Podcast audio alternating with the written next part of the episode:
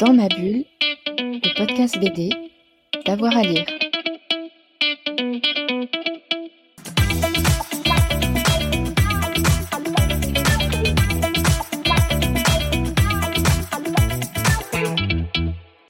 Bonjour à tous et à toutes, bienvenue dans cette nouvelle émission de Dans ma bulle, votre podcast 100% BD avec avoir à lire. Vous savez au fil des émissions combien nous aimons donner des nouvelles des festivals. Et aujourd'hui, on vous emmène à Marne-la-Vallée, pas très loin de, Paris, à la, Ferté, à la ferme du Buisson pour le Pulp Festival. Ce sera la septième édition les 8, 9 et 10 avril prochains, mais il y a des expos qui vont euh, continuer euh, à bien après. J'ai le plaisir de recevoir le directeur de la ferme du Buisson, Vincent Esch. Ça tombe bien parce qu'en plus, il vient d'être nommé directeur de l'Est international de la BD d'Angoulême. Donc, on va lui poser aussi quelques questions euh, là-dessus. Vincent Esch, bonjour.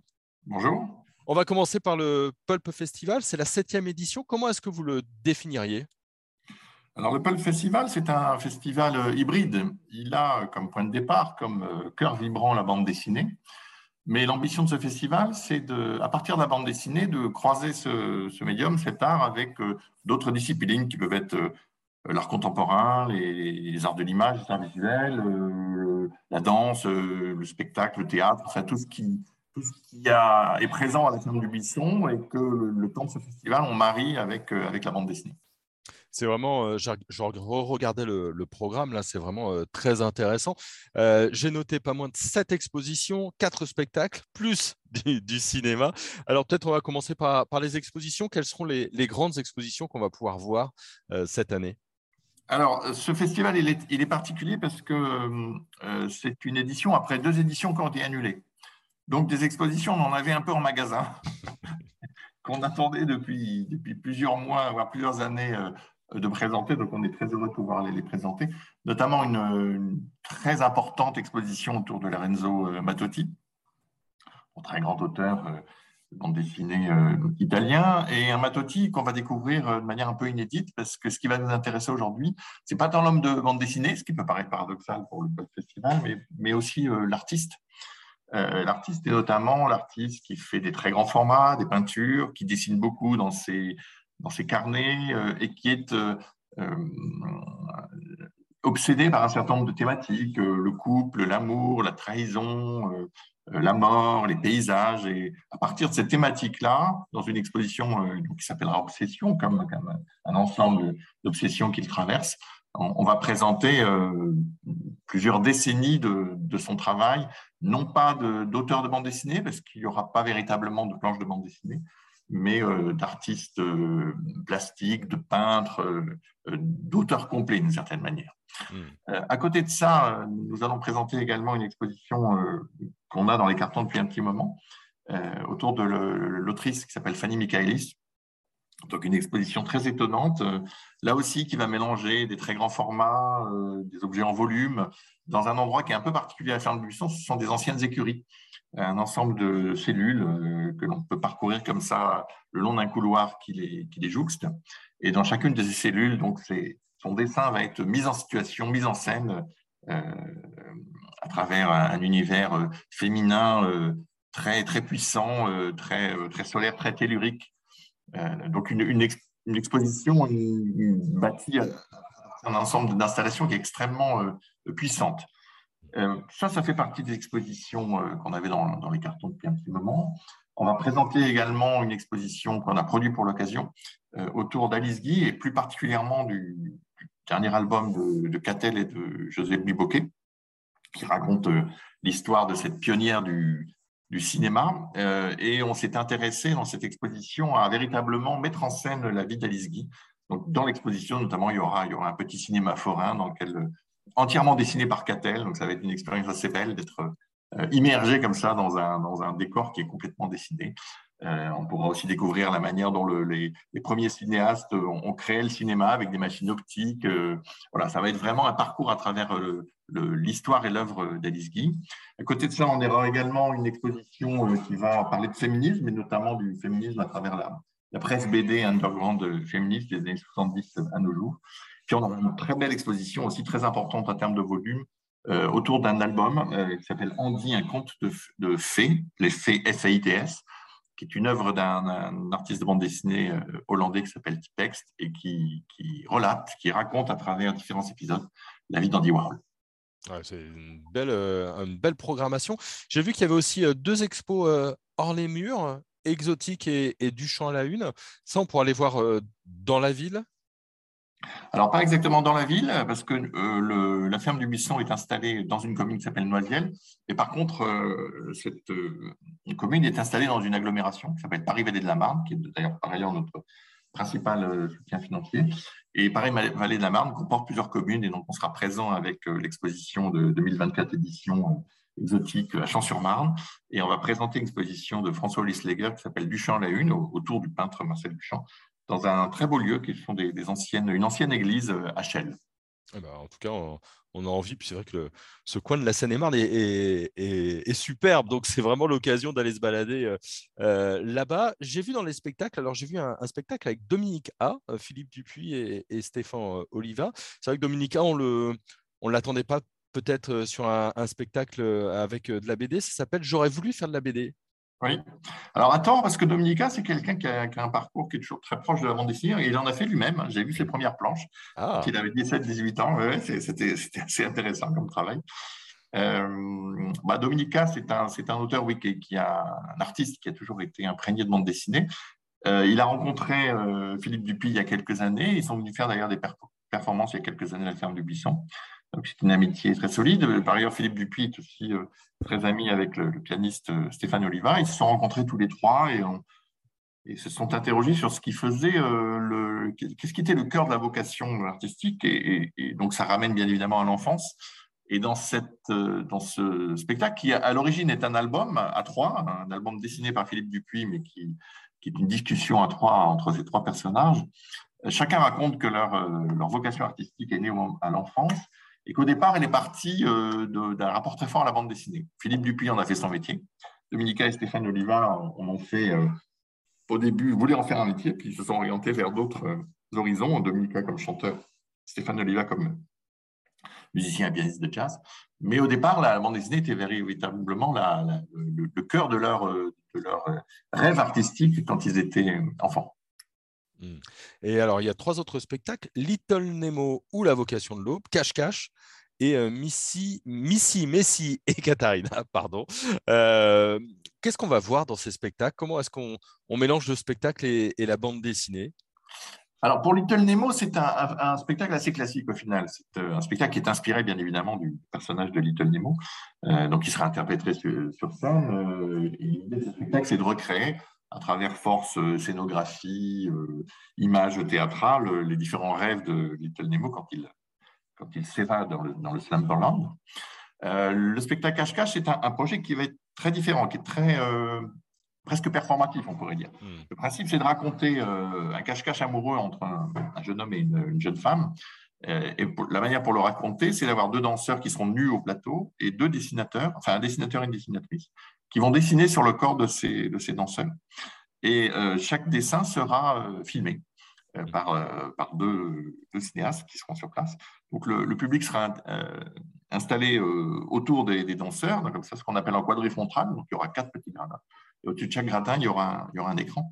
Et le public verra à la fois la scène globale et verra le dessin se dessiner sur l'écran. Et la succession des dessins va, raconter une histoire. C'est un, un, projet qu'on avait déjà tenté il y a quelques années, qui est assez euh, étonnant dans ce que ça raconte aussi de ce que peut être le dessin, qui est très poétique parce que le, corps devient une surface de dessin, donc le creux d'une hanche euh, peut devenir euh, une, colline, le, ventre peut devenir une plaine. Alors tout, ça crée, comme ça des, images extrêmement belles et extrêmement poétiques. Il y a quelque chose de très fragile parce que c'est quelque chose qui est construit en direct qui est très poétique. Et puis Missy Messier, alors c'est ce qu'on appelle un entreseur forain, c'est un, petit spectacle d'une vingtaine de minutes, qui est un spectacle très drôle euh, qui raconte euh, un numéro de lanceuse de couteau, une lanceuse de couteau qui lance donc des couteaux sur, sur une partenaire, mais sa partenaire, c'est une partenaire en, de, dessin animé. Hmm. Et donc il se crée des choses très drôles, le couteau arrive sur un, sur, euh, sur un coude, le, le, reste du corps tombe, enfin il y a comme ça tout un tas d'effets extrêmement visuels et très drôles. Ça, ce sont des spectacles que vous allez chercher ou ce sont des spectacles qui sont créés à l'occasion du Pulp euh, Festival. Comment, comment est-ce qu'on fait? Parce qu'on imagine bien une programmation d'une salle de musique, par exemple. Euh, enfin, on l'imagine. j'imagine qu'on imagine 10% de, tout ce qu'il y a à faire, mais pour des spectacles qui mélangent aussi les arts graphiques, comment vous faites? Comment vous faites cette, composition des spectacles? Alors, c'est les deux. C'est-à-dire à la fois des spectacles qu'on trouve. Euh, c'est pas toujours facile parce que le, autant les spectacles avec de la vidéo et de la vidéo qui n'est pas dessinée, on trouve assez facilement. Autant les spectacles avec le dessin, ce sont des, médiums qui ont parfois du mal à se, mélanger. Et en même temps, ce qui est assez beau, c'est que le dessin, quand on, arrive à le présenter au plateau, d'un seul coup, on peut créer des décors somptueux, on peut créer un univers euh, et une incursion poétique comme ça qui est, très belle. Donc, il y a à la fois un travail de prospection puis un travail de production. Euh, hmm. le, spectacle avec, avec Dominica, c'est un spectacle qu'on en a produit. Alors, des fois, on en a l'idée, euh, et des fois, ce sont des artistes qui viennent nous voir. Alors, ils savent aussi que maintenant, le, le Festival, c'est un, festival qui est devenu un peu laboratoire de ce type de proposition, donc ils savent qu'il y a une oreille attentive. Euh, donc souvent, on a des, projets qui nous arrivent euh, à l'état d'ébauche, sur lequel on réfléchit ensemble, et quand on sent qu'il y, a matière à faire un, joli spectacle, eh on y va, on fonce. Et une dernière question sur le Pop Festival. Il y a du cinéma aussi. Alors là, c'est pareil. Qu'est-ce qu'on va pouvoir voir euh, cette année, là, dans, dans quelques jours? Alors, en cinéma, c'est peut-être plus facile parce qu'il y a un lien naturel à l'animation ou à l'adaptation euh, de, scénarios issus de bande dessinée, hein, ça nous est arrivé également. Là, le gros de la programmation cinéma sur le Pearl Festival, ce sera le, cinéma euh, de Matotti, puisque Matotti est aussi euh, un cinéaste, il a fait des dessins animés, il a fait la fameuse invention des, de la Sicile par les ours, qui est un, magnifique film, il a fait Port du Noir, enfin, c'est quelqu'un qui a déjà un parcours de, cinéaste extrêmement intéressant. Donc là, on avait quelque chose de tout trouvé. On a Matotti euh, en exposition et Matotti euh, sur l'écran. Donc ça, donne quelque chose de, particulièrement euh, intéressant. Pour se rendre au Pulse Festival, pardon, pour assister à tout ça, il faut mieux réserver comment on fait ou est-ce qu'on peut se présenter le soir pour le soir même? Alors, ce qui peut être euh, intéressant, c'est de réserver pour les spectacles, parce que c'est des choses qui sont réduites, enfin réduites, qui sont des le spectacle avec Dominica, c'est une grande jauge, mais malgré tout, comme c'est des spectacles qui ont beaucoup de succès, il se peut qu'il y ait place. Donc ça, c'est important de, réserver. Et puis après, bah, pour ce qui est des, installations, des expositions, euh, bah, on peut réserver bien évidemment, et c'est même conseillé, mais aussi on peut venir sur place si on se décide au dernier moment. Et puis, ce qui est intéressant, c'est que le lieu, il vit euh, toute la journée pendant le Pulse Festival. Alors, les expositions euh, démarrent en règle générale. il y a des activités à partir de, midi, il y a des ateliers pour les enfants, choses comme ça. Et on peut y passer euh, toute une après-midi jusqu'à la soirée, en, y voyant des spectacles, en allant voir des entresorts forains, en visitant les expositions, en, mangeant. Il y a une très grande librairie aussi qui est installée avec notre partenaire Librest, donc on peut acheter aussi des, des livres. Aller au cinéma. La ferme du Buisson, c'est un, deux hectares. Euh, il y a des espaces de plein air, il y a des chaises longues, des marronniers euh, pour se reposer en dessous. Donc, pour peu qu'il fasse un peu beau, et depuis les, six dernières éditions du festival, il a toujours fait beau. Euh, pour peu qu'il fasse un peu, beau, c'est un, début de, printemps assez exceptionnel. Ferme du Buisson en tout cas, dit comme ça, ça fait vraiment envie. Alors, euh, j'ai de la chance, puisque sur cette interview, vous venez d'être nommé il y a quelques jours directeur de la Cité internationale de la BD d'Angoulême. Donc, évidemment, hop, on, change un petit peu de, casquette. Alors, peut-être une réaction déjà à cette nomination. Et puis, pour nous autres profanes lecteurs et lectrices de bande dessinée, peut-être rappeler ce qu'est la Cité internationale de la BD d'Angoulême. Bah, la Cité, c'est un établissement lui aussi assez hybride c'est, on va dire, le navire amiral de la bande dessinée euh, euh, en France et peut-être en Europe, hein, parce que c'est vraiment un, établissement qui a, des collections et une mission très large. Euh, donc, c'est à la fois un musée donc, qui se trouve sur, les, sur le qui sont sur les, quais de, de la Charente.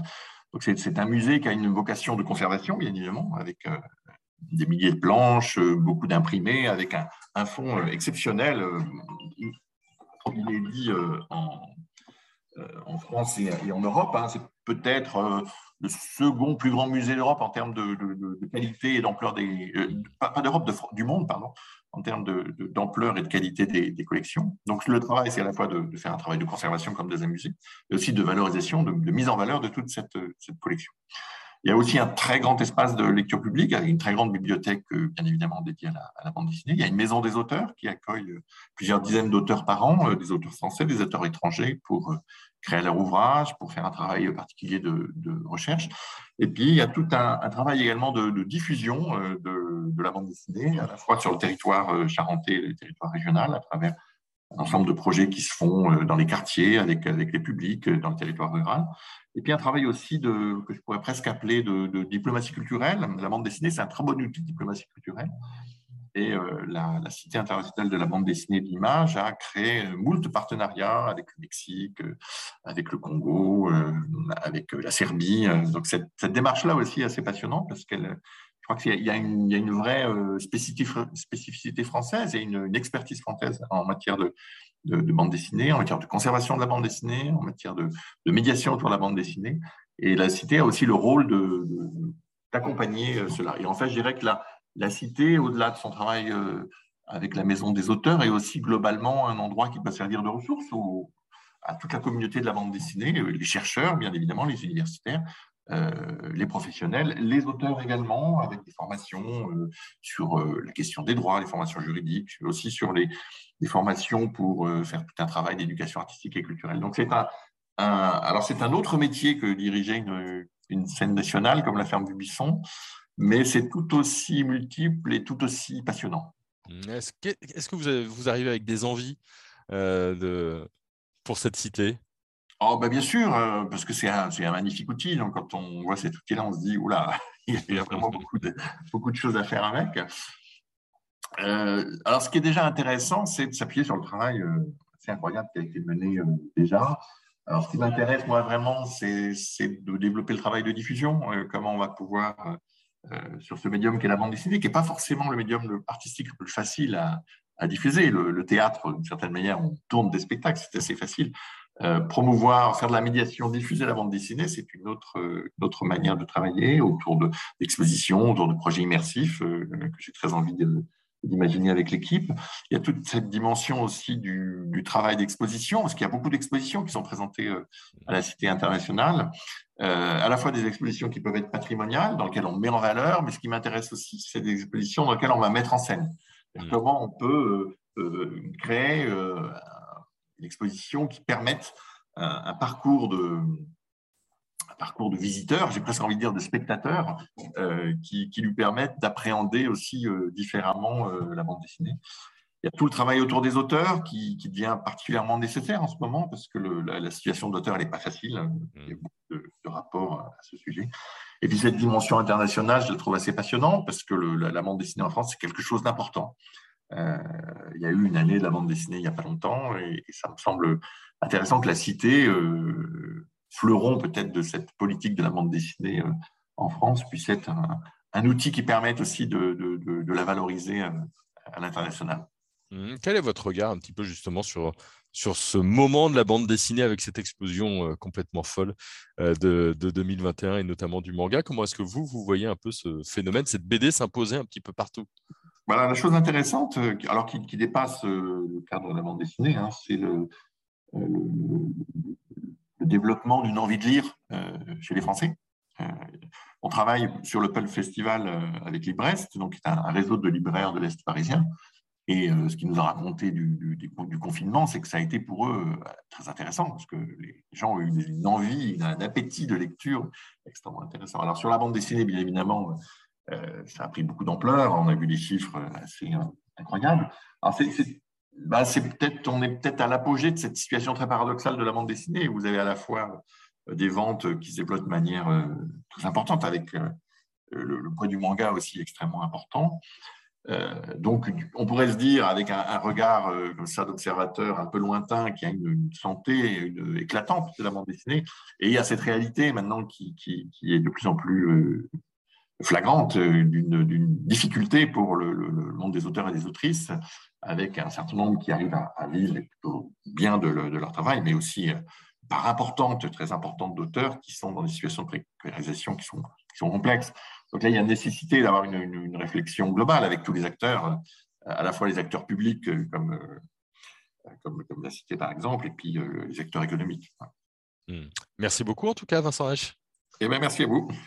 donc, on va recommander d'aller donc au Pulp Festival. donc, début mai. Hein. Vous pourrez retrouver toutes les informations. On va les laisser évidemment en commentaire. On va vous recommander aussi d'aller au à la Cité internationale de la bande dessinée à Angoulême. On vous recommande aussi fortement de vous abonner au podcast. comme ça, vous aurez la petite notification à chaque fois qu'on a une nouvelle émission et on a beaucoup de nouvelles émissions en ce moment, 3-4 par semaine. Donc n'hésitez pas, ça vous permettra de ne rien manquer. Et on se retrouve très vite avec Dans ma bulle. Bonne journée à tout le monde. Dans ma bulle, le podcast BD, d'avoir à lire. thank you